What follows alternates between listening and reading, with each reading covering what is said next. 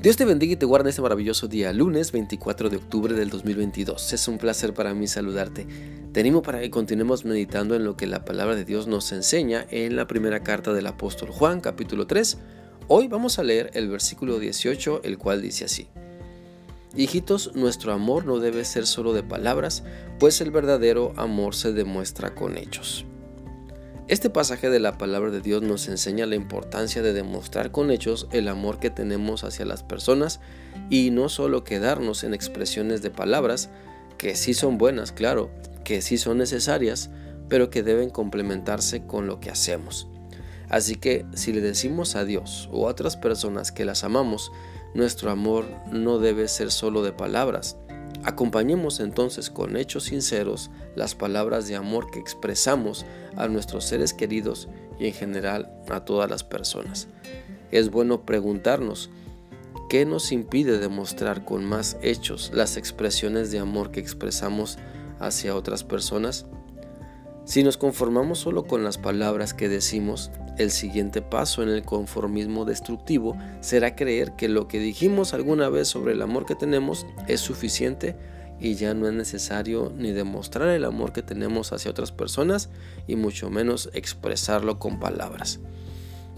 Dejemos pues el egoísmo y la falsa humildad y acompañemos nuestras palabras de amor con algunos detalles que expresan mucho lo que sentimos, lo que pensamos, te expresan mucho que amamos a las personas importantes en nuestra vida.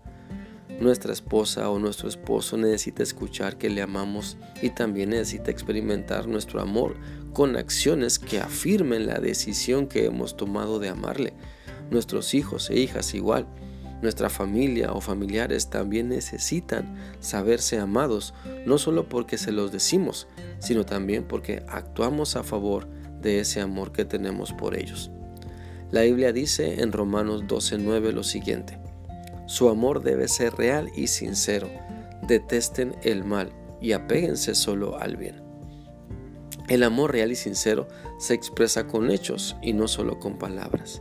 El amor real y sincero demuestra sacrificio y no busca lo suyo propio. El amor real y sincero siempre es servicial y no se deja dominar por el rencor ni la vanagloria. Por eso, pensemos muy bien la forma en que estamos demostrando amor. ¿Nos hemos conformado con cierto estilo o ciertas palabras o ciertas acciones?